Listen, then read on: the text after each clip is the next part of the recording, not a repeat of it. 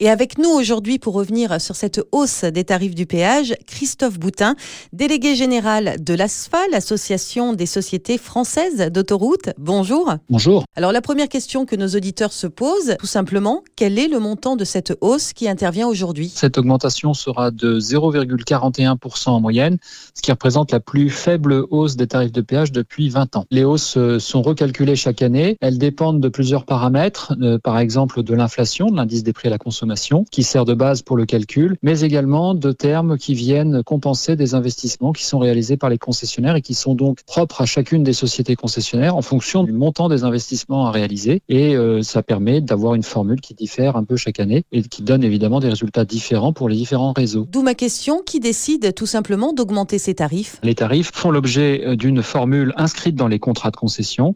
C'est un calcul qui se fait sur l'équilibre économique des investissements à réaliser. Il est décidé par l'État, puisque c'est l'État le propriétaire des concessions, et donc c'est l'État qui décide des investissements qui doivent être réalisés et de la manière de les compenser. Donc on peut dire que c'est l'État qui fixe le niveau des hausses dans les contrats de concession. Évidemment, ces contrats sont acceptés par les concessionnaires et avant d'être acceptés, validés, il y a un long processus d'approbation qui passe par un passage à l'autorité de régulation des transports, et au Conseil d'État. Et à quoi servent ces augmentations de tarifs de péage? Les péages servent à rembourser les investissements réalisés par les concessionnaires et à rémunérer le capital qu'elles ont investi pour les réaliser. La concession est très particulière puisque il s'agit de réaliser un investissement pour le compte d'un tiers, en l'occurrence l'État. C'est-à-dire que tout l'argent qui est dépensé par les sociétés d'autoroutes pour euh, réaliser la construction, l'entretien, la maintenance, la modernisation des autoroutes sera restitué sous forme d'investissements euh, qui lui sont remis gratuitement à la fin de la concession.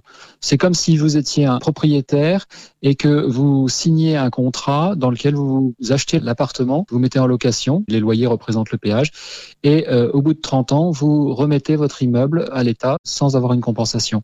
Il faut donc avoir remboursé l'intégralité des investissements et rémunérer le capital investi pendant la période, faute de quoi vous perdez de l'argent. C'est bien ce qu'il faut préciser aussi. Bien souvent, lorsque l'on passe au péage, on peste sur euh, les tarifs en disant mais depuis le temps, euh, l'autoroute est payée.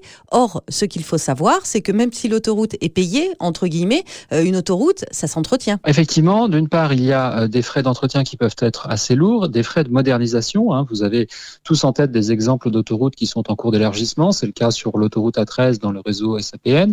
C'est le cas sur l'autoroute A4 euh, du côté de Metz sur le réseau SANEF. Donc ces investissements coûtent extrêmement cher. Élargir une autoroute, ça coûte à peu près aussi cher que d'en construire une nouvelle. Et donc ce sont bien des investissements réalisés par les concessionnaires au fil de l'eau. Et puis il faut savoir qu'en France, qu'une autoroute route euh, ancienne et à fort trafic qui aurait pu être amortie du fait du trafic qui l'a emprunté, ces recettes ont permis de financer d'autres autoroutes pour lesquelles le trafic n'était pas suffisant et euh, des autoroutes assez récentes ont pu ainsi être construites, desservir des territoires qui euh, autrement n'auraient jamais pu bénéficier de telles infrastructures. Pour conclure, cet argent, il sert à investir. Il sert à investir et il sert à la desserte des territoires. Oui, c'est comme ça qu'on peut le résumer. Christophe Boutin, délégué général de l'ASFA, l'Association des sociétés françaises d'autoroutes, merci d'avoir répondu à nos questions.